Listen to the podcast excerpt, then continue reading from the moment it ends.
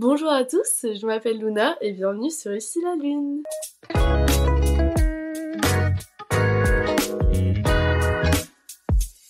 Bonjour Clara. Salut Luna. Je suis trop contente que tu sois là, vraiment, ça me fait trop plaisir. Euh, trop contente de te recevoir. C'est partagé, vraiment, ça prend ouais. un podcast, mais c'est une idée que j'avais depuis longtemps. Et du coup, trop bien. Permis de réaliser euh, ce projet, donc c'est cool. Trop cool. Bah, je suis trop contente alors. Euh, bah, écoute, je te propose que tu te présentes un peu de la manière dont tu le souhaites. Ok. Voilà. Vraiment comme tu veux.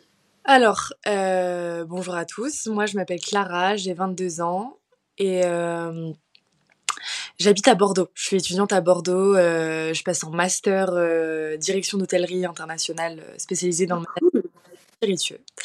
Et, euh, et voilà, à côté de mes études, du coup, je suis un petit peu micro-influenceuse sur TikTok. Je parle de mon expérience personnelle avec l'anxiété, mais pas que aussi, enfin, en fait, de santé mentale en général, de troubles anxieux euh, divers et variés. Et, euh, et, là, ces derniers temps, je me suis un peu penchée sur euh, le développement personnel parce parce que c'est aussi ce qui m'a aidé à, à aller mieux à aller mieux, à vraiment changer de vie, entre guillemets. Et, euh, et voilà, donc j'ai envie de partager mes astuces et, euh, et mes petits conseils euh, au plus grand nombre, en espérant de plus en plus de visibilité avec le temps. Ouais, bah franchement, en vrai, je pense que ça ne peut que être de mieux en mieux, sachant que moi, je me rends compte, vu que j'ai fait les podcasts, je me rends compte qu'il y a vraiment tellement de gens qui sont touchés par ça, de près ou de loin, tu vois, que ce soit des proches et tout, ou des gens vraiment qui vivent l'anxiété un peu chacun. En fait, je pense que je me suis jamais autant rendu compte de ça que euh, on était énormément à en souffrir parce que en genre on se base on se base sur quoi? On se base sur l'OMS, enfin les données de l'OMS, mmh l'Organisation mondiale de la santé, comme quoi on est ouais des millions à avoir des troubles anxieux. Sauf que mmh. ça, on parle des gens qui ont été diagnostiqués, qui sont allés voir un psychiatre, un psychologue, etc. Ça, ouais. Alors que t'as mais des milliers de personnes. Mmh troubles anxieux, mais qui vont jamais en parler et qui savent pas qu'ils ont des troubles anxieux. Et ça, t'en Et c'est pour ça, en fait, quand. Enfin, aujourd'hui, moi, je pense comme ça, et c'est pour ça que je vois le monde un peu différemment. C'est que quand je rencontre des gens maintenant, en fait, qui ont un comportement particulier, genre par exemple quelqu'un mmh. quelqu'un qui va être méchant, etc. En fait, j'essaie de trouver le bon dans la personne parce que je me dis, attends, en fait, cette personne-là, elle est comme ça, mais en fait, on sait pas ce qu'elle vit, on sait pas ce qu'elle ressent, et euh, c'est peut-être une personne qui est profondément dans le déni et qui souffre de, enfin, qui, qui souffre, ouais, qui souffre. Mm. Donc en fait, c'est donc faut toujours se faire ce, cette petite réflexion, et en vrai, ça aide de ouf à relativiser en fait sur le comportement. voilà. C'est sûr que moi non plus, je pense pas que les gens soient mauvais, tu vois, les gens méchants, comme tu dis. Je pense pas que ce soit un... quelqu'un qui est mauvais au fond. Je pense qu'on est tous bons, on est tous faits pareil de base. Et comme tu dis, c'est trop bien. Si tout le monde pensait comme toi, enfin, tu vois, se faisait la démarche de se dire, ah, peut-être qu'il y a un truc dans sa vie qui se passe pas forcément bien, ou peut-être qu'il souffre de tel truc et tout. Mais je pense aussi que, tu vois, ce que tu fais sur TikTok, ça contribue à dire aux gens, bah, attention, il y a des gens qui ont ça. voilà. Enfin, tu vois, moi, avant, je, je connaissais pas ce mot euh, anxiété ou même euh, trouble anxieux et tout, avant que je me sois diagnostiquée un peu moi-même, tu vois. Et, euh, et avant ça, je me disais, enfin moi-même, je me disais, mais je suis complètement tarée, genre euh, j'ai pas d'explication à ce qui se passe. Et je pense que comment j'agissais avec certaines personnes devait se dire la même chose, genre elle, est starbée, euh, enfin tu vois, elle est bizarre ou, enfin voilà. Donc je trouve que c'est vraiment bien de, de penser comme ça. Ouais, c'est un très bon. Et c'est dommage parce que je pense que ce que tu as vécu, ce que tu as vécu, c'est ce que beaucoup de personnes ressentent. ouais. Que beaucoup de personnes ressentent parce que en fait ils se sentent seuls déjà, ils se sentent mmh parce qu'ils osent pas en fait euh, faire part de ce qu'ils ressentent. Parce que euh, quand on souffre de troubles anxieux, ce qu'on va ressentir, ça va être extrêmement violent, extrêmement bizarre, on va avoir des symptômes extrêmement étranges. Et en fait, c'est plus facile à dire qu'à faire, hein, mais moi, clairement, libérer la parole et prendre les choses mmh. rapidement, c'est ce qui m'a sauvée. Et c'est ce qui fait que, au bout de, bon, allez, ça fait combien de temps? Ça fait ça a commencé en 2020, moi, mes troubles anxieux. En l'espace de trois ans, j'ai réussi à débloquer des choses que certaines personnes ne débloquent pas. Ça, c'est sûr, ouais. Et pas à débloquer pendant 30, 40 ans, voire 50 ans. Ça, c'est sûr. ça, c'est sûr. Et voilà. Donc, euh, important. Donc voilà. Non, c'est trop bien. Ouais. C'est trop bien de partager. Et, enfin, vraiment, je pense que comme tu dis, libérer la parole, même pour toi, moi, je, ressens la même chose, tu vois, avec les podcasts, avec euh, le fait d'en commencer à en parler un peu autour de moi et tout. Avant, j'en parlais pas du tout. Même pas à mes potes, enfin, je leur disais même pas. J'étais là, mais je sais pas trop comment le prendre et tout. Et au final, en en parlant, je te rends compte déjà qu'il y en a qui souffrent de la même chose. Et puis en plus, que t'es pas seul et que, que ouais, c'est juste euh, un truc parmi d'autres, quoi. Donc c'est bien. C'est ça. Et, euh, et pareil, genre, euh, en fait, t'as les gens, enfin, comme nous qui, justement, maintenant, on sait ce qu'on a, du coup, on travaille, mmh. Etc. Mais en fait, moi, toute ma vie, on m'a rabâché arrête de t'écouter, ça va passer, faut être fort, blablabla, blablabla. Sauf que pour moi, ça, enfin, genre, ok, tu vois, en fait, avoir. Mmh. Ça m'empêche pas d'avoir construit un caractère, un bon caractère, euh, oui. En l'espèce de quelques années. Genre, euh, avoir des troubles anxieux, ça veut pas dire être faible. Ça veut pas dire être On a chacun notre histoire, on a chacun notre trauma. Et moi, je considère aujourd'hui que je suis quelqu'un. Enfin, je suis une femme forte, en fait, avec tout ce que j'ai vécu, ce, ce par quoi je suis passée, pardon. Et euh, où j'en suis aujourd'hui, ce que j'arrive à faire, je me dis, mais t'en as certains qui n'auraient pas tenu. Et je suis trop fière de moi. Et en fait, c'est important d'en parler parce que la, la santé mentale, c'est la base de tout. Si tu es mmh. bien dans ta tête, tu peux pas être bien dans ton corps et euh, tu peux pas avoir une hygiène de vie, euh, une bonne hygiène de vie, en fait, tout simplement. Et il y a trop de gens qui sont, sur, qui sont dans le déni là-dessus et qui refusent mmh. d'admettre que c'est leur cerveau qui va pas bien, que c'est leur tête qui va pas bien. Ouais. voilà, on peut pas sauver tout le monde, mais on va essayer à notre échelle de. Ouais. non, franchement, c'est hyper bien. Il faut être ambitieux en vrai. Hein. Puis en vrai, il faut bien commencer quelque part. Et comme tu dis, je pense qu'on s'attaque à un gros truc. Que la santé mentale, comme tu dis, c'est la base de tout. Et que les gens, ils sont, il y en a, surtout les générations d'avant, tu vois, mm. où tu leur dis, bah allez voir un psy. C'est genre, euh, mon dieu, mais moi j'ai pas, j'ai rien et tout. Alors qu'au final, moi j'ai. Et même moi, je le pensais, franchement, euh, j'assume totalement. Je le pensais il y a quoi, 2-3 ans. Je pense à la même chose parce qu'on m'avait ancré ça dans, dans ma tête et tout. Et au final, euh, tu te rends compte que il y a un tabou autour de ça qui est hyper euh, bizarre. Parce que finalement, si tout le monde allait voir un psy, je pense que ça irait beaucoup mieux dans le monde. Après, tu vois, moi, j'ai jamais eu de problème. Ça, ça, par contre, je pense que c'est un truc. Ouais. C'est que j'ai jamais eu de problème depuis que je suis toute petite à évacuer mes émotions. J'ai jamais. Si j'avais pas forcément le soutien nécessaire, euh, ouais l'amour nécessaire, euh, etc. Euh, j'ai toujours évacué mes émotions et je pense que ça, ça m'a vachement aidé à ne pas, entre guillemets, sombrer plus tôt que euh, la période où j'ai sombré. je pense que ça a vraiment commencé à être violent parce que j'avais accumulé trop de traumatismes, j'avais accumulé trop de, trop de choses en fait qui me rendaient profondément triste. Et, mmh. et c'est un choc émotionnel en fait qui a, vraiment fait déborder le vase quoi. Et ça a commencé quand, du coup, pour toi, tout ça? Euh, euh, Est-ce que je peux raconter un petit peu mon chemin de vie Ouais, ouais, carrément. Mais raconte tout ce que tu veux. Alors là, c'est. Euh, pour nous remettre dans le contexte. Y a pas Ouais, vas-y. Vas-y. donc, moi, j'ai grandi à Paris, donc dans une famille très aisée. Je veux dire, une famille. Mmh. Mais enfin, les gens diront un peu la haute société entre guillemets et on comprendra plus tard que c'est pas du tout une éducation et euh, un mode de vie qui me convient. Faut savoir que je suis en je suis je respecte ma famille malgré tout ce qu'ils ont pu me faire mais euh, je suis pas du tout faite pour ce genre de milieu en fait, je pas du tout parce que moi j'ai mm. des idées qui divergent vachement, des idées, une façon de vivre qui divergent vachement de ce que j'ai reçu comme éducation. Donc ça déjà mm. ça aide pas. Ça aide pas. Parce que c'est difficile en fait de se détacher de ce que tu as mmh. as pu entendre avec ta famille. Et déjà, mmh. le fait de d'avoir le courage d'admettre que euh, t'es pas en accord avec ta famille, t'es pas en accord avec les valeurs que tu as que as eues depuis toute petite, etc., c'est déjà un step. Des gens c'est clair. C'est énorme même. C'est énorme. C'est ça. Moi, je trouve c'est énorme. Ouais, ouais. Même la pression au niveau de ce que tu dois faire dans la vie, euh, qui tu euh, ne pas avoir de tatouage, ne pas avoir de piercing parce que ça fait plus. Mmh. Enfin, plein de trucs comme ça, déjà, ça met une pression. Déjà. Donc, depuis toute petite, euh, entre guillemets, pression familiale.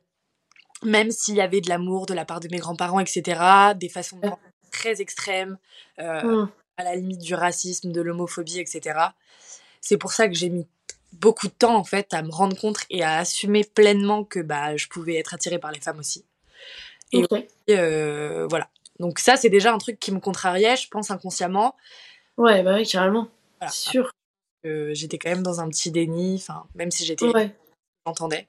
Et j'étais vachement dans le dans la confrontation, en fait, parfois avec ma famille. Vraiment. Ça a toujours été comme ça. Donc en fait, vu de l'extérieur, euh, les gens pensent, enfin, les gens pensaient vraiment que j'étais euh, la gosse de riche, euh, qui avait pas de mmh. problème, etc. Sauf que penser comme ça, c'est ridicule et débile parce mmh. que tu sais jamais ce qui se passe dans les familles en fait. C'est clair. Ouais. Milieu, qu'est-ce que, enfin, du coup, voilà. Et donc, euh, j'étais une petite fille quand j'étais petite, très joyeuse, très souriante, très rigolote, etc. Et là, justement, aujourd'hui, maintenant que j'ai réglé tout, enfin, j'ai réglé, non, pas tout, j'ai pas réglé tout, mais. T'es enfin. Aujourd'hui, en fait, je me réconcilier avec cette petite fille-là. Et je suis en train de cette petite fille-là aujourd'hui, maintenant que tous mes démons, entre guillemets, s'en vont progressivement. Ouais. Et c'est vraiment la réflexion que m'a fait ma tante l'autre fois, ça m'a vachement touchée. Elle m'a dit euh, ouais. Chou, t'es en train de redevenir la petite fille euh, rayonnante et que c'est grave beau. En vrai, voilà, ça me fait trop plaisir. Ah bah, trop cool.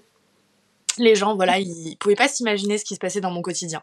Ouais. Mais, euh, mais voilà, donc j'étais une petite fille euh, entre guillemets heureuse, des deux parents ensemble, etc. Mais il y avait beaucoup beaucoup, beaucoup de, de fights à la maison. Mes parents, en fait, ils n'étaient pas du tout faits pour être ensemble. Ils se sont mariés, entre guillemets, par dépit, parce qu'ils avaient 28 ans tous deux, et que, voilà, enfin, c'est assez compliqué. Et mon frère est né en 2004, et euh, je pense que là, ça a commencé à être compliqué dans le sens où, bah, le petit frère... Euh, que ma mère, en fait, elle a très vite montré que, euh, bah, du coup, elle était trop contente d'avoir un fils, hein, le fils. Ah ouais. Ah ouais, j'imagine, Le favoritisme avec le petit frère. Ou, en fait, je pense que je m'en rendais pas forcément compte. Enfin, si, j'étais, il y avait des moments où j'étais jalouse, etc. C'était assez conflictuel avec mon petit frère. Il y avait de la jalousie.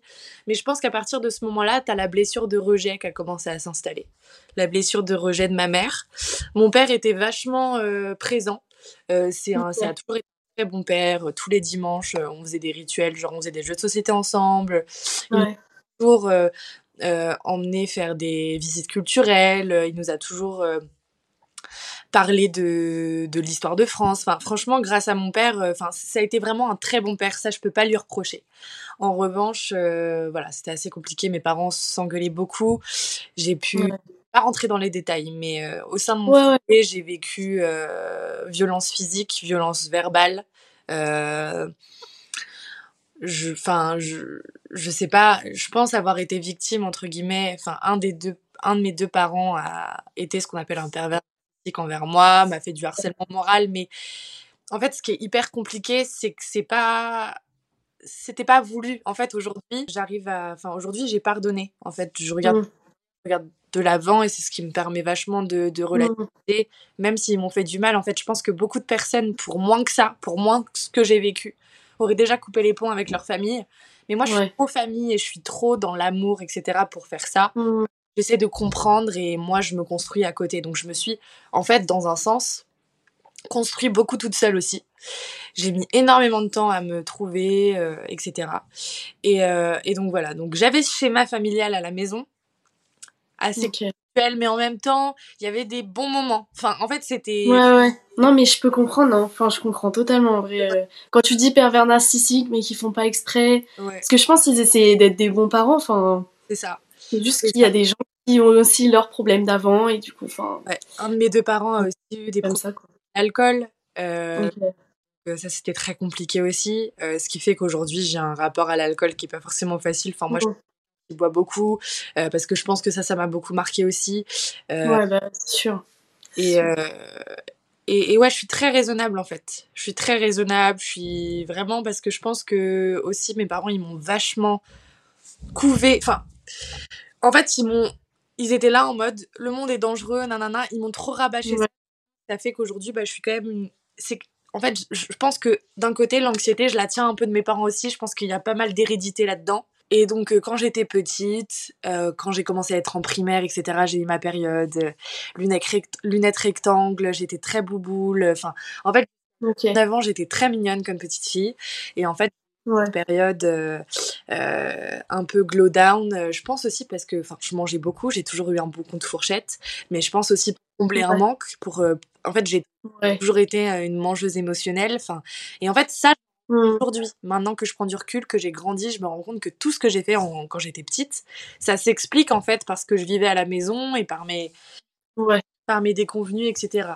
Et en fait, euh, bah, j'avais, en fait, j'avais des copains. En fait, j'étais très naïve, donc j'avais des copains en primaire, mais ils se foutaient un peu de ma gueule. Enfin, et mmh. vraiment, la prise, quoi. J'avais vraiment été dans un groupe. J'étais vraiment pas la fille euh, qui allait avoir des amoureux, etc. On est tous moches et tout. Et je pense que c'était un petit peu compliqué à vivre. Mais intérieurement, j'étais intimement convaincue que j'étais euh, une petite fille intelligente. Et, et, ouais, j'étais une petite fille différente. Dans le sens où mm.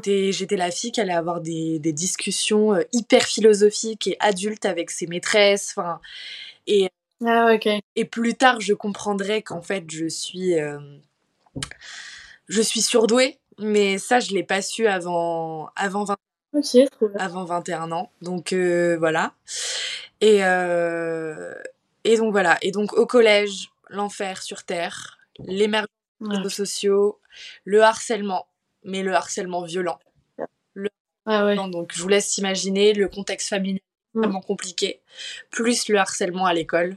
Euh, Ouais, à l'école, c'est pas ouf. Tu rentres chez toi, J'étais dans une, euh, dans une école de filles. Les filles entre elles. Euh, ça peut être très très chaud. Très chaud. Euh, je, tout le monde me connaissait. En plus, les réseaux sociaux, vraiment des gens qui m'avaient même pas vu une seule fois. Mmh. Me connaissaient, qui m'envoyaient des messages anonymes. Je recevais des messages anonymes pour me demander de me pendre et tout. C'était vraiment un enfer. Horrible. Ça, ah en cinquième. Mais en fait, ce, qui est, ce qui est marrant, c'est que c'est qu'en fait, ça me. Franchement, ça me tordait le ventre, etc. J'avais la boule au ventre, tout. Mmh. Je aller à l'école. Mais j'ai continué à me battre, tu vois. À ce mmh. moment-là, je n'ai jamais. Enfin, je faisais pas de crise d'angoisse. Pourtant, ce que je vivais, c'était un enfer. Mais je ne faisais pas ouais, d'angoisse. C'était vraiment, je pleurais, j'avais la boule au ventre. Ouais. Mais je ne faisais pas de crise d'angoisse. Parce que je pense que j'avais quand même. Euh, sais pas, je me rattachais à des trucs, genre je me rattachais mmh. avec mon grand-père par exemple qui était une figure protectrice. Mmh. Euh, et ouais, donc après, la quatrième est passée, ça allait un peu mieux en quatrième. Après, j'ai déménagé en Touraine. Et en fait, je pourrais en parler des heures, mais j'ai toujours eu du mal, en fait, à créer des liens vraiment profonds avec des gens. Genre à trouver etc. À m'intégrer dans des groupes parce que je me sentais vachement en décalage. Euh, les les sujets de conversation, ça m'emmerdait. Euh, j'avais pas d'intérêt, etc. Et en vrai, si j'avais pu comprendre que j'étais au potentiel, même si en soi je m'en fous, ouais. pas. Ouais, ouais, mais je comprends. Au moins, tu comprends ta différence, entre guillemets. Et du coup, tu, tu te blâmes pas pour ça. Si j'avais pu mettre des mots là-dessus plus tôt, ça m'aurait grave aidé à découdre des situations. Mais aujourd'hui, du coup, ça m'a aidé dans ma guérison de l'anxiété. Ouais.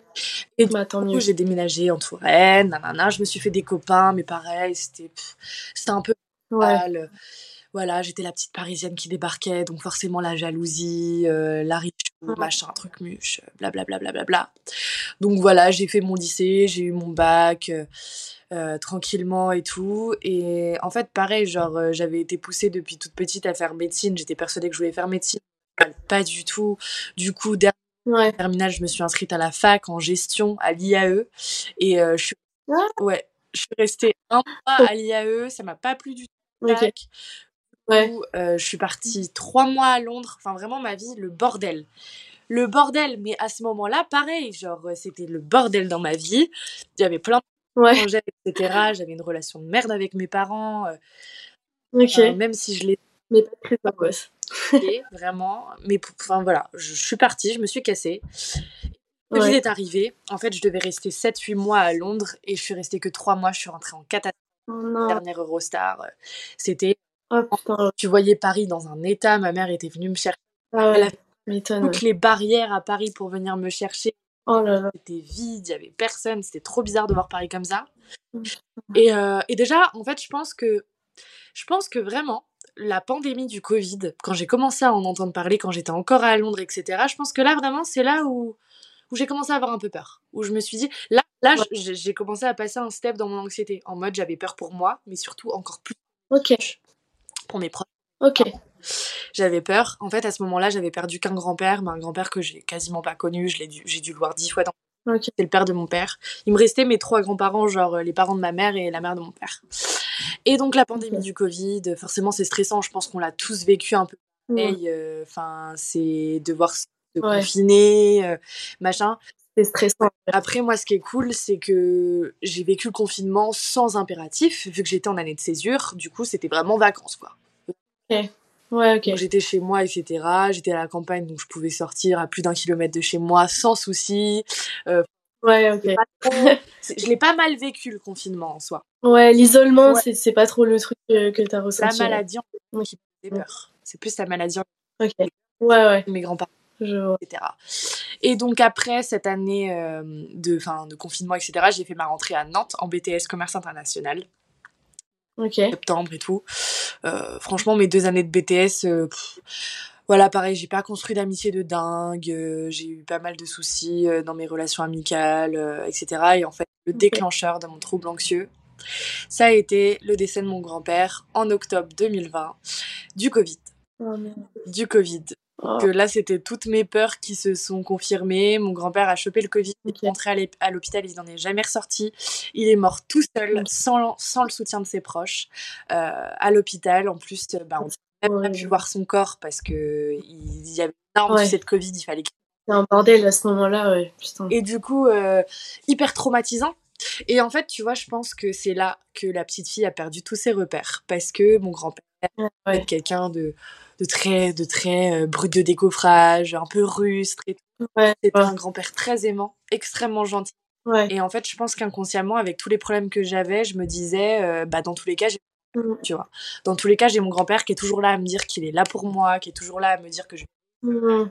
Et en fait, je pense que ça a vraiment été la cerise sur le gâteau, la goutte qui fait déborder le vase. C'est la mort de mon grand-père, ça a tout, tout chamboulé. Ouais, ça déclenché, genre. Enfin, Ouais. c'est comme si ça te, ça tenait à ça. C'est ça.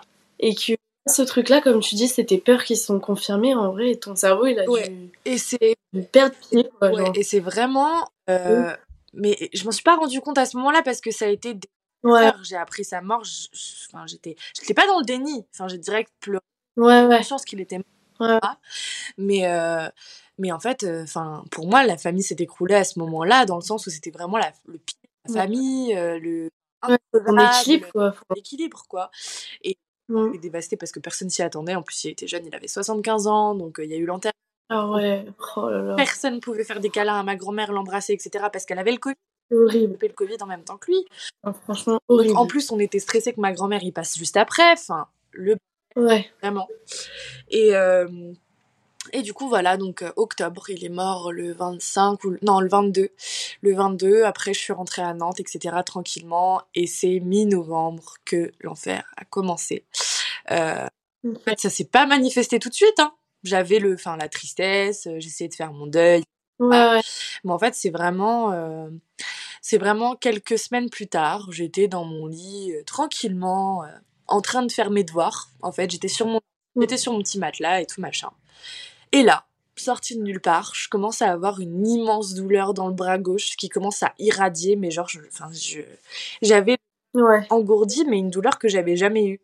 Et vu que était cardiaque. Il m'avait déjà parlé du fait que bah, ce genre de douleur, ça pouvait être infarctus, etc. Donc, direct, Mm. j'ai commencé à, à devenir parano. Euh, à devenir parano, je me suis levée, je me suis regardée dans le miroir, j'ai commencé à faire de la dépersonnalisation, je me reconnaissais plus dans le miroir, enfin, trop bizarre. Euh, Ouais. ah, mon torse a commencé à devenir rouge, mon cœur a commencé à palpiter de ouf, je pouvais plus respirer, plus avaler ma salive, enfin, en fait, ça a commencé à s'empirer. Et j'étais en train de faire ma première attaque de panique. Euh, Allez, la first one ah, Putain. Ouais, assez violente, hein. franchement, euh, pour une première, c'est quand même vachement... Ouais, ouais, ouais, violente de fou, Waouh, violente de fou. putain, ouais. Euh, je- en fait, je savais pas ce qui m'arrivait, je pensais vraiment que j'étais Ouais, ouais, entière. tu m'étonnes. Et, ouais. euh, et en fait, euh, dans ma tête, je me... en fait, je- franchement, c'était terrorisant. Je me suis dit, Clara, toi, tu meurs toute seule dans ton appartement, ils vont pas te retrouver avant. soit tu, tu vas sonner chez la voisine pour qu'elle puisse te faire un massage cardiaque si jamais tu t'effondres. quoi. Ouais, et donc j'ai été chez la voisine, j'ai sonné, etc. Elle a appelé les urgences et c'est la première fois que j'ai entendu le mot crise d'angoisse de ma vie. Euh, quand le médecin m'a dit euh, clairement, madame, vous êtes en train de faire une énorme crise d'angoisse. Et genre là, moi j'étais là en mode, mm. ok, en mode euh, non, enfin là, clairement, vous.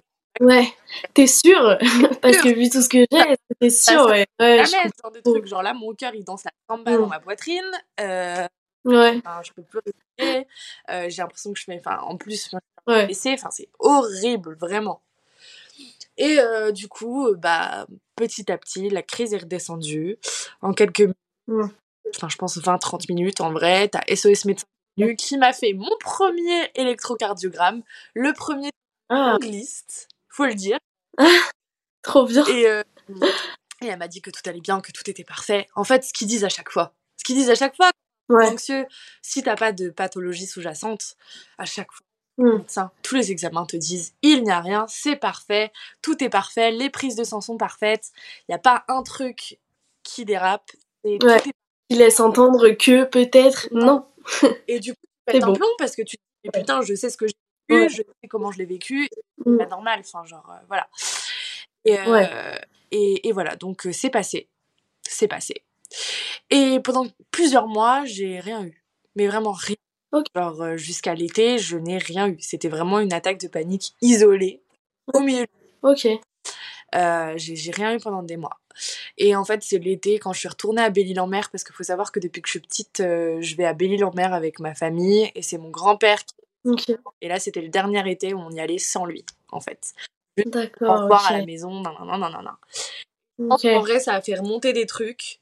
Ça a fait remonter des mmh. trucs, et je pense que même si j'avais pas refait de grosses attaques de panique, ça travaillait là-dedans. Genre euh, de l'anxiété, etc. Et c'est vraiment à ce moment-là que le trouble anxieux s'est installé. Euh, je faisais, en fait, j'ai refait une grosse attaque de panique dans la voiture en allant à la crêperie avec ma grand-mère et une de ses amies. J'ai cru encore que j'allais mourir et elle, elle comprenait pas. Elle était là en mode euh, tais-toi, calme-toi. Alors que j'avais l'impression que j'étais en train de mourir et j'avais envie de lui dire Oser, mamie, tu sais pas ce que je ressens là. Et l'incompréhension des proches et le fait qu'ils te martèlent que t'es folle, etc. C'est ça, c'est un truc que j'ai très mal vécu aussi parce que j'ai pas du tout été soutenue par ma famille dans mes troubles anxieux. Zéro. Je me suis sortie toute seule. Je me suis sortie de la merde toute seule. Et ça, c'était très compliqué. Mmh. Tu m'étonnes. Mais comme quoi, c'est possible. Comme quoi, c'est possible. Ouais, ouais, ouais. Je pense que oui, c'est un beau message au fond, mais c'est vrai que. Ouais. Je pense que c'est important de rappeler que les gens, ils ils peuvent pas s'imaginer en vrai, je mm. pense. Ma famille, tu vois, pas les santé mentale, enfin, même eux, ont énormément de souffrance. Ça, je... En plus, en plus, quand il y a ça, qu'il y a ce déni un peu de santé mentale et tout, donc tu t'imagines pas que ton cerveau. Ils ont tous des, enfin, tous des problèmes psychologiques, hein, euh, tous. Oui, mais ouais, ils sont dans le déni un ah. petit peu, enfin, ils disent ah ouais. Et euh... j'ai un petit peu les mêmes, en vrai. donc je comprends, mais. Euh... Mais c'est vrai que c'est hyper dur pour les autres aussi de, de comprendre. Et moi aussi, tu vois, je me reconnais quand tu dis que tu l'as mal vécu et tout, parce que j'en ai beaucoup voulu, moi, aux gens, de pas comprendre ou de pas me croire, tu vois. Mm. Et maintenant, avec le recul et maintenant que j'en ai parlé, je me dis que je leur en veux toujours un petit peu d'un côté parce que tu t'avais peur, tu vois. Enfin, c'est la peur qui te prend à la gorge, genre, et t'as peur, quoi. Enfin, je crois qu'il n'y a pas de pire émotion que la peur, euh, vraiment, où t'as l'impression de passer à côté de la mort. Ouais.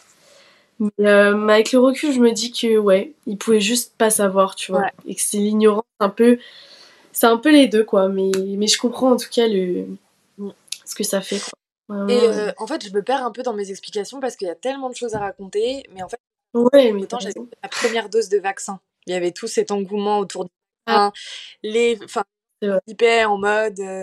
Euh, est-ce que enfin est-ce qu'on va enfin est-ce qu'on se fait vacciner est-ce qu'on se fait pas vacciner? Ouais. Les effets.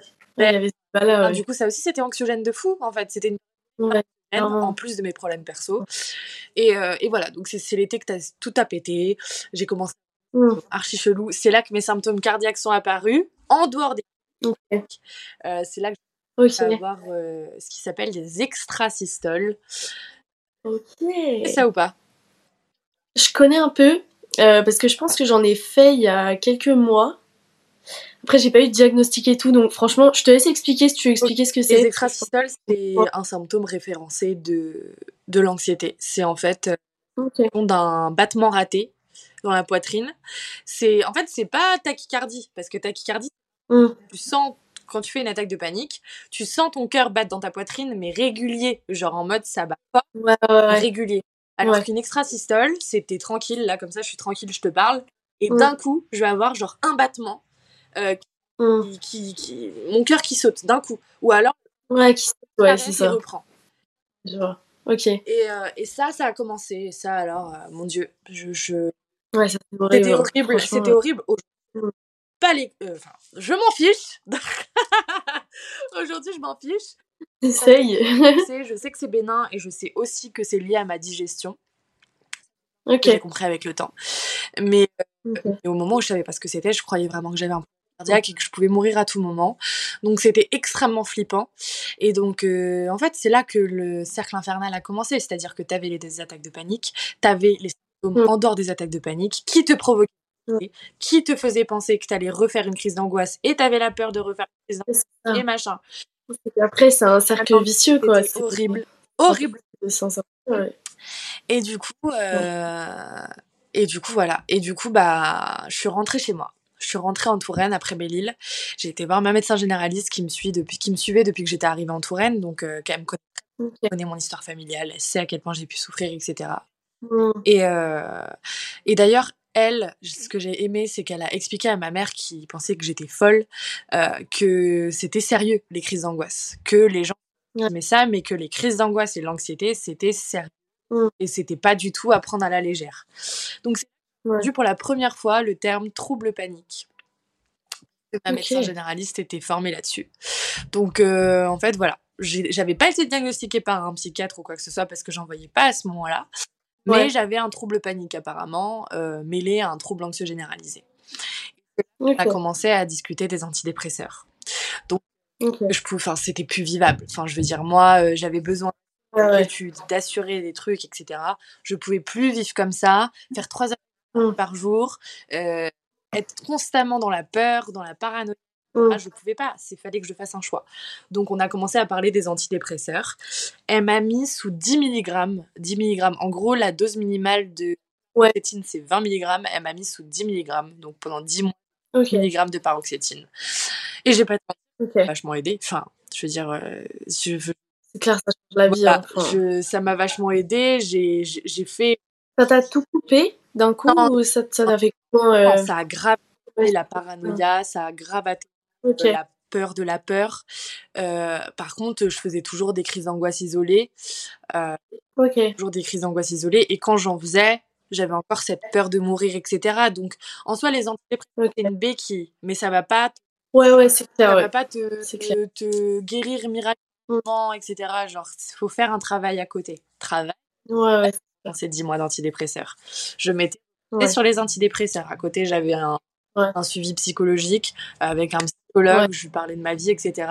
Et ça me faisait du bien parce qu'en fait, il me donnait raison sur ce que, sur le fait que ce que j'avais vécu, c'était pas normal, c'était pas un schéma, mmh. que j'avais raison de péter un plomb, d'être euh, instable psychologiquement et que c'était miraculeux que je sois pas pire que ça. Genre. Euh, ah ouais. Ouais, mais je comprends. Hein. Enfin, en même temps, euh, ouais. Ça fait sens. On relativise. Et euh, c'est vraiment la deuxième année à Nantes où j'ai vraiment commencé à prendre des rendez-vous chez tous les spécialistes. Genre. Euh, ce que tu trouvais. L'hypochondrie a commencé à prendre le dessus. J'ai ouais. chez le cardiologue. J'ai fait tous les examens possibles et inimaginables. Enfin, c'est vraiment ça. Quand tu vis les troubles anxieux, euh, tu, tu, tu, tu, pètes un plomb. Tu as envie de voir tous les médecins, tous les. Ouais, pour être sûr, genre. C'est ça. En fait, ah, c'est bon, c'est bien angoisse, c'est pas autre chose, c'est sûr. Genre. après, je sais, moi j'ai une copine qui a des troubles anxieux aussi, et elle, c'est l'inverse. Elle, elle a la peur phobique des hôpitaux, des médecins, etc. Ouais, bah j'ai déjà entendu ça aussi, et je pense que as, tu dois avoir les deux cas, genre euh, les gens qui préfèrent se rassurer vraiment euh, face la, la vérité, tu vois, et ceux qui sont dans le déni, je pense, et qui préfèrent y rester. Enfin, tu vois, moi je sais que c'est pas vraiment ce truc-là avec les médecins, mais que j'ai plein de potes qui sont pompiers et j'ai trop du mal quand il commence à me raconter euh, ouais l'autre jour je suis allée j'ai fait un arrêt cardiaque et tout moi j'entends juste ce mot et ça peut me switcher euh, dans un état trop bizarre où je suis pas en train de faire une crise, mais je suis dans un état anxieux, tu vois. Et du coup, je sais qu'il y, a... enfin, il y a des gens, ça leur fait ça. Non, mais moi, j'avais développé vraiment une peur phobique de la maladie et de la mort. C'était. J'ai vraiment. Et d'ailleurs, la peur de la mort, pour ceux qui savent pas, ça s'appelle la thanatophobie. Ok, bah je savais même pas, tu vois.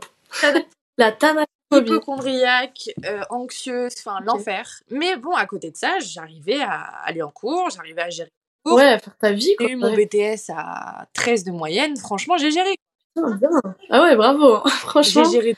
Bravo. Et euh, plus le temps passait, plus ça allait mieux parce que j'avais eu la confirmation du cardiologue que j'avais rien. Ouais. Déjà, ça rassure. Elle m'avait dit. Ouais. Elle m'avait dit vraiment, t'as même pas un souffle au cœur, un tout petit truc qui. Ouais, rien. rien du tout. C'est parfait.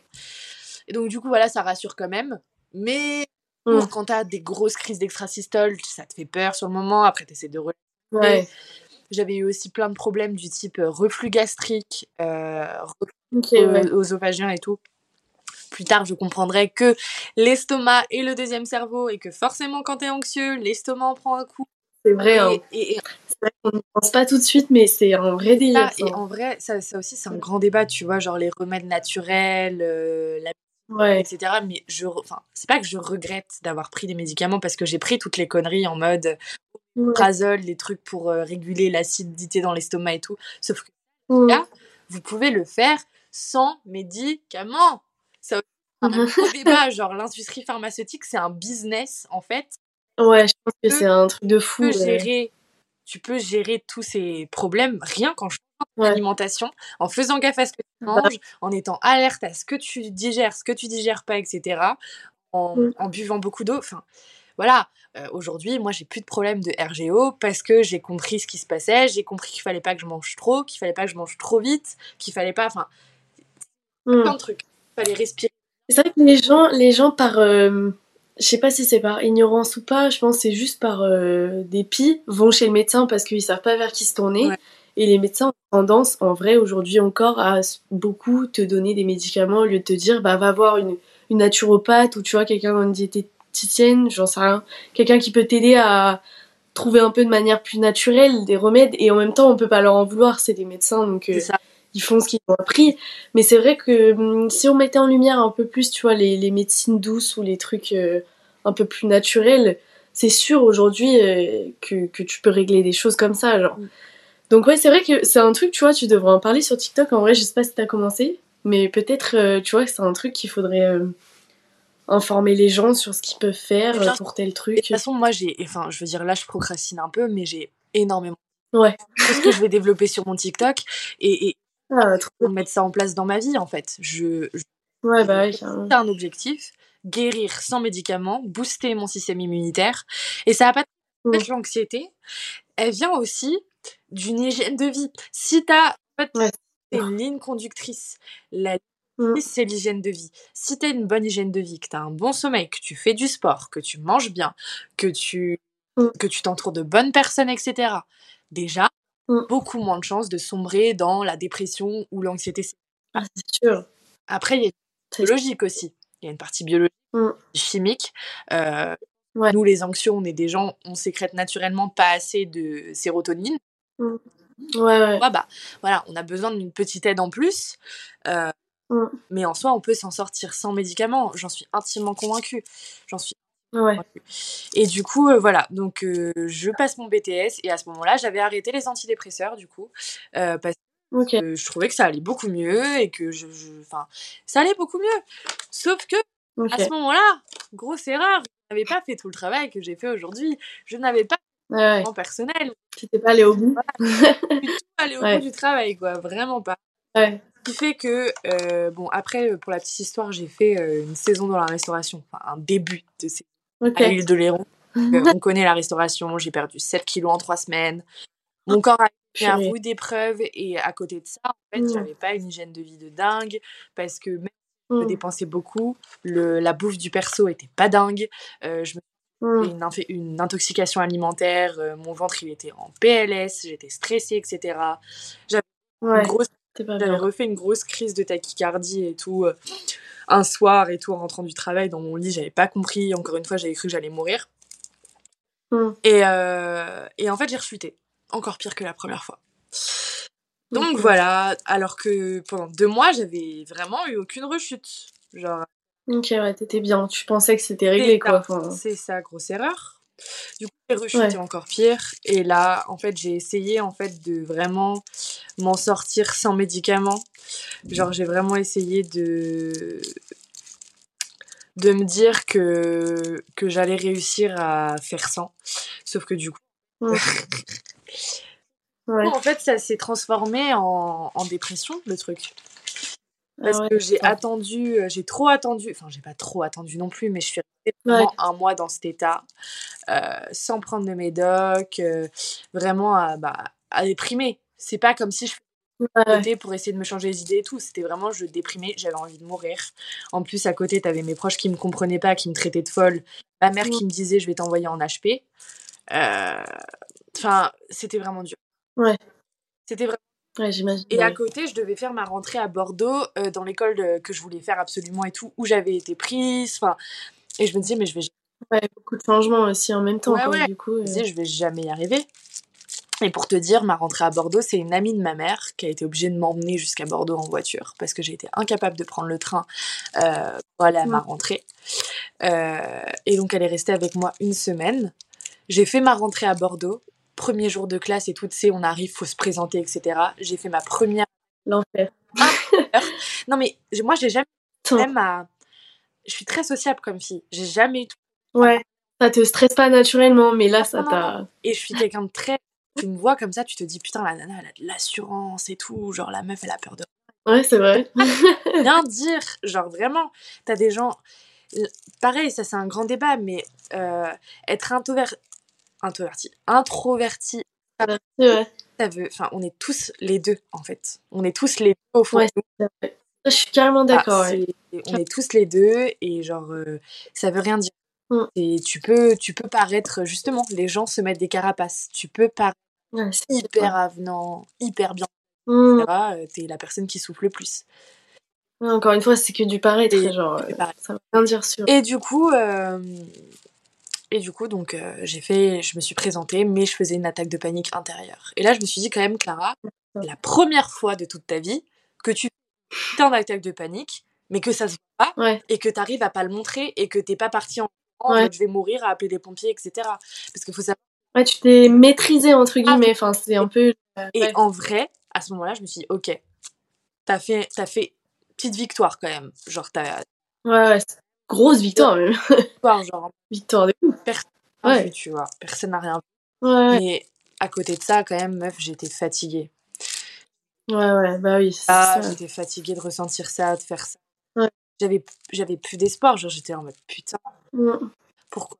Ouais, encore, genre. Et je suis rentrée à la maison et, euh, et la pote de ma mère, elle m'a dit, tu sais, Clara, c'est pas dramatique si tu prends euh, une année pour prendre soin de ta santé mentale, pour te trouver mmh. etc. Donc j'envisageais vraiment l'hospitalisation pour mon bien-être et parce que j'étais arrivée à un stade où, où c'était vraiment violent. Ouais, tu sais que ça, ça te fatiguait quoi. Euh... et donc euh, voilà. Et donc euh... après cette discussion avec elle, j'ai eu le déclic et je me suis dit vas-y c'est bon. Demain j'appelle l'école, j'annule mon inscription je m'en fous si je suis pas soutenue par mes parents et tout. Genre, je j'annule mon inscription et je prends soin de moi cette année, etc. Voilà. De toute façon, perdre un an, c'est pas, c'est pas dramatique. Si en mode, euh, ça y est, demain, j'appelle l'école, euh, je prends un an pour moi, nanana. Faut savoir que je suis grosse dormeuse. C'est-à-dire que je, enfin, vraiment, je suis grosse dormeuse. Vu qu'à ce moment-là, j'avais été diagnostiquée de l'apnée du sommeil. Donc vraiment, je te. Ah oui, j'ai vu ça. On va en parler. Euh, et, en fait, j'entendais jamais mon réveil et tout. Genre, vraiment. Ok, ouais. Miraculeux. Cette nuit-là, j'ai pas mis de réveil. Je me suis réveillée naturellement à 7 h du matin, alors que je m'étais couchée à 1 h. Enfin, vraiment, jamais. L'univers. Ouais. Ouais, c'est les, les, planètes là. et là, je me suis dit, Clara, c'est un signe. J'ai mis mes affaires, mm. je suis allée à l'école et j'en suis là aujourd'hui. En fait, je me... Putain, c'est voilà, je me suis battue, j'ai été, j'ai combattu mes peurs, j'ai été, alors que j'étais dans un état pitoyable. À ce moment-là, c'est là où j'ai commencé à avoir les douleurs au-dessus du crâne, les douleurs névralgiques, euh, les douleurs à la nuque, etc., au cervical. Ouais. j'avais une tumeur au cerveau. Un peu plus tard, grâce à la kinésithérapie et à l'ostéopathie, j'ai découvert que c'était ce qu'on appelle une névralgie d'Arnold. C'est des trucs que tu peux développer ah oui. Et en fait, tu somatises de dingue quand tu fais de l'anxiété. Et en fait, tu mmh. parce que tu as des symptômes tellement bizarres et tu, tu tapes sur internet forcément Ouais, tu vois les pires trucs. Et, euh, et en fait, je souffrais le martyr. J'allais en cours, mais j'avais ce truc qui me martelait le crâne. Euh, pareil, j'avais fait une fixette comme quoi à chaque fois que je mangeais, j'avais des vertiges. J'avais beaucoup de vertiges à ce moment-là aussi. Beaucoup, beaucoup de vertiges. Enfin, c'est mmh. l'enfer. Et plus tard, j'ai compris aussi que les vertiges, en tout cas ceux que j'avais, euh, donc ça peut être dû aussi à l'hypoglycémie, au fait de pas assez manger, ça c'est sûr. Et également, tout ce qui va être sphère cervicale, nerf crânien, etc., quand c'est un peu tordu, mmh. part en vrille, ça te crée des vertiges. Et c'est pas quelque chose de dangereux, c'est juste, tu as des tensions musculaires qui sont tellement fortes qu'arrivent à un mmh. point de stress que ça te provoque des vertiges. En fait, c'est ton corps qui t'envoie des messages. Et pareil, ça, sûr. Pareil, ça, la kiné et l'ostéopathie, j'en parle de ouf sur mon compte TikTok. C'est ce qui m'a c'est ce qui m'a sauvé. Non, mais grâce à ça, c'est grâce à ça. Ouais, t'as compris des choses qui t'ont sauvé, ah bah, quoi. C'est ça. Ah bah oui. Non, mais c'est. Enfin, et c'est pour ça que je trouve ça trop bien que t'en parles, parce que tu vois, enfin, les gens qui souffrent de troubles anxieux vont aller voir des gens, euh, des psychologues, et ils ont bien raison, parce qu'au final, le, problème, il vient toujours du fond. Mais il y a des choses comme ça, comme tu dis, que tu peux continuer, du coup, à avoir des, des tensions à tel ou tel endroit. Et aller chez un kiné, moi, j'aurais jamais pensé. Et je vois ton TikTok et je l'enregistre et me dis, ok, bah, je vais me renseigner et tout. Et au final, je vois que, ouais, il y a, y, y a, une copine à mes parents aussi qui, a fait ça euh, très jeune. Et c'est l'ostéo qui l'a sauvée, genre. Donc, enfin. c'est ouf. Mais c'est pour ça qu'il faut qu'on libère la parole pour que les gens ils soient au courant que des fois, c'est juste des séances d'ostéo qu'il leur faut, détendre des, des nerfs qui sont bloqués depuis longtemps. Et voilà, quoi. Et du coup, voilà, en fait, euh, après, bah, très rapidement, j'ai été remise sous paroxétine 20 mg avec euh, un médecin généraliste. Euh, ouais. Ce qu'il faut savoir aussi, qui est très important, c'est qu'il y a pas mal de médecins qui oublient de le dire, mais en début, mm. antidépresseur, anxiolytique impérativement. C'est-à-dire, il n'y a pas. Mm. Tu... En fait, je reçois énormément de messages sur mon TikTok comme quoi, il y a des gens qui supportent pas les antidépresseurs et tout. Je leur pose la question, combien de temps tu les as pris? 3, 4, 5 jours. Mais je leur dis, mais évidemment, les antidépresseurs, ça se. En fait, les gens ne tiennent pas, les gens ne sont pas patients parce qu'on leur a pas prescrit d'anxiolytique à côté et que c'est sous-info, une sous-information. Mmh. de la part des médecins qui sont pas formés, etc., qui, qui filent n'importe quoi. Ça, me, ça me révolte. Moi, j'ai eu la chance de des bons professionnels de santé. Euh, mmh. mes troubles anxieux et ça c'est super cool. Euh, ouais. Mais donc voilà, antidépresseur. Mais c'est sûr, c'est ouais, c'est pas le cas de tout le monde et et après tu vois je sais je sais que hum, il y a, y a, beaucoup d'antidépresseurs qui existent. Et je pense que du coup, moi je me suis jamais sentie trop légitime, tu vois, de conseiller telle ou telle personne sur des trucs que je connais pas. Moi j'en prends un, c'est euh, sertraline. Ouais, bah sertraline et paroxétine, c'est les mieux tolérés. Ok, bon bah voilà. Donc moi j'ai pas eu forcément de problème, mais pareil, je suis tombée sur un médecin qui m'a dit bah euh, il se peut que sous deux semaines, tu vois, en plus ça a pris une plage de deux semaines, genre c'est énorme. Elle m'a dit si t'as des maux de tête, des vomissements, des trucs, enfin elle m'a parlé plein de trucs. Elle m'a dit tu risques d'avoir ça, ça, ça. Si jamais t'as ça, ça, ça en plus, bah tu m'appelles et tout, non, non. Au final j'ai eu les ça, ça, ça qu'elle m'a dit.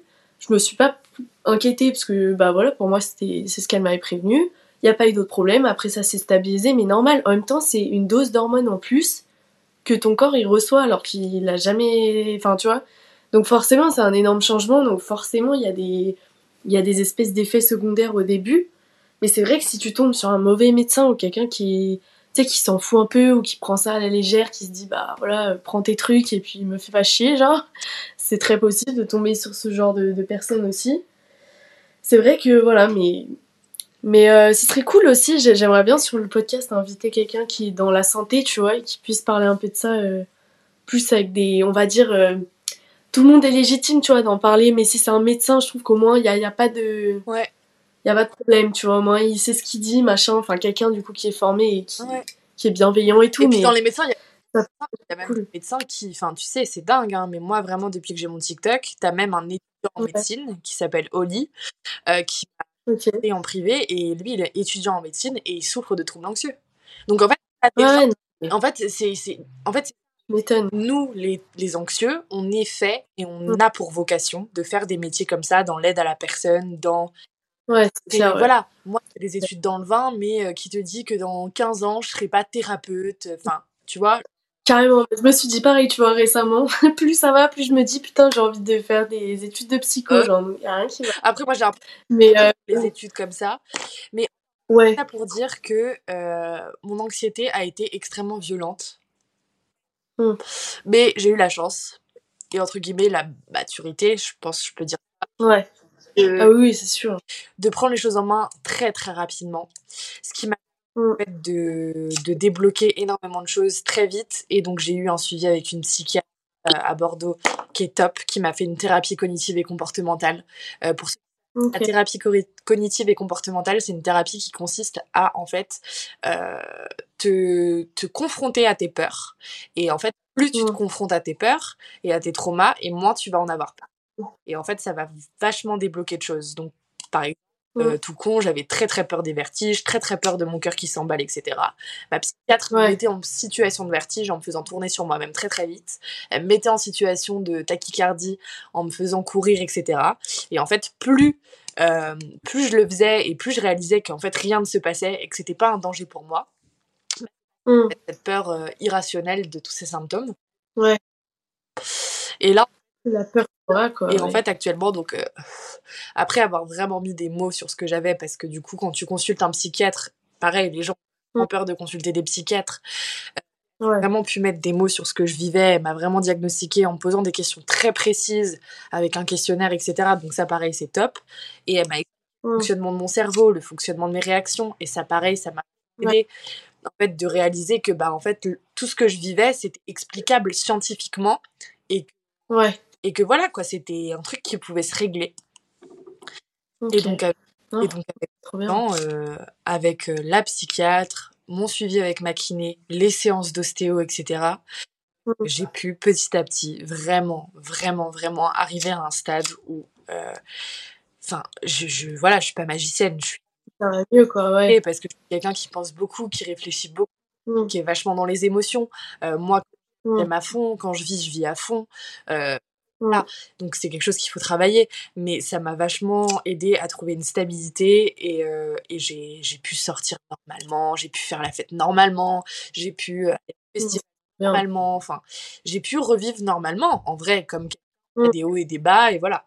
et ce qui est trop cool, c'est que ma kiné, ma kiné en fait, euh, ce qui est top, c'est qu'elle a une dimension aussi en ostéopathie, donc elle est kiné ostéopathie et, euh, et, et, ça, c'est hyper important de le dire aussi. Il faudra que j'en parle sur mon TikTok. Mais solo, ça, va, ça, ça, peut aider et tout dans le traitement des symptômes. Mais je pense que c'est mieux quand même de, de, de trouver quelqu'un qui a une dimension aussi en ostéopathie. Ça va vraiment travailler le truc plus en profondeur. Et ce qui est trop bien, c'est que cette kiné-là, bah, ça a été une rencontre de fou parce que elle pouvait pas, euh, elle pouvait pas régler en fait, selon elle, elle peut pas régler les problèmes des gens sans en fait comprendre ce qui se passe dans leur tête, parce que c'est lié en fait tout ce qui. Bah, ouais, tout est lié. Ouais. Le, la tête, la tête et le corps, ah, euh, enfin l'esprit et le corps, c'est abusé. Hein. Voilà. Et donc, euh, trop genre. donc ça m'a aidé de fou. Et euh, trop cool. Et voilà, donc ce qui fait que j'en suis là aujourd'hui. Bon, là, j'ai un petit peu grossi le truc. J'ai pas non plus. parce que sinon, ce serait trop long. Le podcast, il durerait. Ouais, bah ouais, c'est sûr. Non, franchement, c'est déjà trop bien comment tu nous as raconté ça. Et ouais, aujourd'hui, ce qui compte, du coup, t'es en. Enfin, tu dirais que t'en es où ah là, bah, dans ta question T'es complètement euh, sorti de ça maintenant ou t'es encore un peu en train de. Que, je sais que l'anxiété sera toujours en moi. Je veux dire, j'ai. Ouais, je suis sensible, euh, genre les choses vont m'affecter, je suis très empathique, etc. Mais je travaille dessus. Mmh. Euh, j'ai le développement personnel, je fais vachement de lecture de développement personnel. J'essaie de revoir un peu tout ce qui est mon hygiène de vie. Euh, j'ai suis initiée à la méditation, au yoga. Euh, après, ouais. régulière dans, dans, tout ça, mais je le fais de temps en temps et ça me fait vachement de bien. Tout ce qui va être mmh. yoga, euh, hypnose avant de s'endormir, euh, écouter des petites euh, musiques calmes et tout, ça va vachement aider à, à se sentir, mmh. etc. Vraiment, moi, ça m'a vachement aidé quand j'étais pas bien et même encore aujourd'hui en fait, je le fais. Euh, parce qu'il y a des moments où je suis un peu en down. Euh, mmh. aussi. on n'y pense pas. Ouais. Mais ouais, ouais, c'est clair. Respirer. Je me suis mis une petite alerte pour faire de la cohérence cardiaque un peu tous les jours. Bon, je le suis pas tout le temps, mais, euh, mais c'est vrai que là, la période où je l'ai fait, genre euh, beaucoup, ça m'a trop fait du bien. Ah non, mais oui, mais la trop bien. Après, ça, ça, ça calme vraiment. Enfin, de toute façon, c'est un vrai truc. Hein. En vrai, c'est trop efficace. que si vous faites trois fois par jour pendant cinq minutes, vous allez voir une mm. certain. Parce que la posture, la respiration, ça fait beaucoup de choses. Et, et même, en fait, vous avez des problèmes de digestion, etc., faire un exercice de cohérence cardiaque avant de manger et manger. Ah ouais. Vous allez voir la différence. Ah bah, Mais en fait, faudrait, Luna, qu'on refasse un podcast. de ouf, hein, on peut. Hein. Alors là, c'est à, l'infini. Hein. on peut à l'infini, il n'y a aucun problème. Mais. Non, mais c'est clair qu'il y a trop de sujets en vrai à traiter, mais c'est ça qui est cool aussi. C'est pour ça que je pense que le podcast va vivre encore longtemps. Ouais. Mais en mais je pense qu'il y a plein de sujets euh, qu'on pourrait parler avec d'autres gens, machin, enfin. Trop de choses à dire, et aussi, tu vois, enfin, ça rejoint ce que tu disais, mais je pense que l'anxiété, c'est un mode de vie qu'il faut adopter, tu vois. Qu'en fait, enfin, je sais pas comment expliquer ça, mais c'est comme si t'as un peu une maladie, sauf que c'est pas vraiment une maladie, c'est un état d'être, un état d'âme. Il faut apprendre à construire toute une routine autour pour que tu puisses vivre avec sereinement. Mais c'est vrai que hum, des fois, c'est dur à mettre en place, tu vois, c'est dur de, changer sa routine et tout. En plus, comme tu disais au début, des fois, t'as des rythmes de vie qui sont pas forcément hyper sains. Et c'est normal, enfin, tu vois, on a tous eu 17 euh, ans, 18 euh, ans, on faisait que de sortir tout le temps, euh, on sort encore souvent, enfin voilà. On a tous des vies un peu à mille à l'heure et tout. Mais voilà, moi, mon but, c'est aussi d'aider les gens à, tu vois, construire leur routine autour de tout ça. Je pense que ça dépend aussi de chacun. Genre, il n'y a pas un un guide parfait de, de comment euh, s'en sortir euh, là-dedans, mais je pense que si chacun, tu vois, apporte sa petite touche, comment lui a fait, comment machin, je pense vraiment que c'est comme ça que ça peut aider euh, le max de gens. Donc c'est vraiment cool. Et puis là, comme tu as partagé ton histoire aujourd'hui, c'est sûr que ça va faire écho à des gens et que ça va les aider, genre. Donc c'est le but. Et du coup, bah, pour revenir, ouais, franchement, ça me fait trop plaisir. Ouais. Et pour revenir à ce que je disais, ouais, là, je suis clairement euh, en train de. Je suis sur une pente montante. Là, je suis en train d'arrêter mes. je suis en train d'arrêter. Donc, je suis en sevrage. Là, je suis, à... je suis repassée à 10 mg pendant 6 semaines. Et en... en fait, je vais clairement me forcer et en fait, à avoir une discipline et à ouais. de vie qui me permet en fait de, de, mieux gérer mon anxiété, même si des fois je refais des crises d'angoisse. Maintenant, je sais ce que c'est. Même si c'est difficile à vivre, même si c'est difficile à vivre, en fait, j'ai envie de me dire que je peux les gérer, que je peux les contrôler. Et, euh, et en fait, le, le, la clé, en fait, je finirai par dire euh, euh, dans, cette, ce super épisode de podcast que la clé, en fait, de la guérison, la première clé de la guérison et le premier pas, c'est d'accepter. En fait son état, c'est d'accepter son anxiété, c'est d'accepter le fait que parfois, bah, on, on, perd le contrôle de notre corps de nos pensées et, et c'est humain en fait tout simplement. Et ça arrive à tout le monde. Et il faut savoir aussi suivre son instinct il faut savoir s'écouter parce que si votre corps Là, si vous ressentez cette anxiété, si vous vous sentez mal, si vous ressentez du mal-être, c'est que en fait il y a quelque chose qui va pas dans votre vie, que vous n'êtes pas en train de suivre le chemin de vie qui vous est qui vous est propre, c'est que vous êtes pas en train de vivre la vie que vous êtes censé mener. Et, et, parfois en fait il faut savoir sortir de sa zone de confort et se dire ok, genre là je vais faire une introspection sur moi-même et je vais et, et, je vais voir en fait, je vais voir en fait, je vais, je vais juste en fait euh, faire abstraction en fait du regard des autres et vivre la vie que j'ai envie de mener parce que c'est vraiment un truc que très peu de gens en fait euh, arrivent à faire et arrivent à prendre conscience de nos jours. Il y a des gens qui vivent une vie qui n'est pas la leur pendant des années et moi je suis hyper fière aujourd'hui parce que je suis hyper fière de la femme que je suis aujourd'hui même si j'ai encore des choses à améliorer et je suis hyper fière de dire ok moi euh, j'ai vécu ci, j'ai vécu ça, mais là je suis vraiment en train de commencer à vivre la vie dont je rêve en fait. Voilà. Ah, c'est trop bien, c'est une trop belle. Euh, ça clôture trop bien l'épisode, genre. c'est une trop belle fin et franchement, ce que je pense qu'il serait trop intéressant, c'est qu'on refasse un épisode, tu vois, euh, peut-être dans six mois ou, ou un peu moins, pour voir un peu où t'en es, que tu nous dises un peu ton ressenti par rapport à, hum, tu vois, comment t'es, enfin, à la suite. Euh, ouais. À la suite pour toi, quoi, ça pourrait être hyper cool. Il y a beaucoup de... qui me qui m'inspirent, Luna, genre refaire un podcast ouais. à tout ce qui est remède naturel, solution naturelle, Ah bah carrément, bah, carrément. Mais de toute façon, on se textera par rapport à tout ça. Franchement, si t'as des idées et tout, moi je prends. Et alors, euh, avec grand plaisir. Le, le relation amoureuse et euh, ouais, un peu anxieux et hyper sensible. Ouais, vraiment. Putain, alors là, non, franchement, trop bien. Bah écoute, tu notes ça dans un un coin euh, de ta tête et tout. Et puis on verra ça ensemble, mais carrément, hein. moi je suis carrément. Euh, je pense qu'il y a trop de sujets, donc franchement on peut, on peut s'attaquer à plein de. Bah, écoute, euh, merci à toi, hein. vraiment c'était trop bien. Et avec plaisir. trop aimé faire ça, et puis sûrement on, se reverra et on fera ça dans, dans un prochain épisode. Hein. Carrément, carrément. Avec plaisir. Bon bah écoute, merci à toi, et puis bah à bientôt. À bientôt Luna. Si tu as aimé cet épisode, N'hésite pas à me le faire savoir en laissant une note au podcast ou en m'écrivant directement sur Instagram, ici la lune podcast. À très vite pour un nouvel épisode.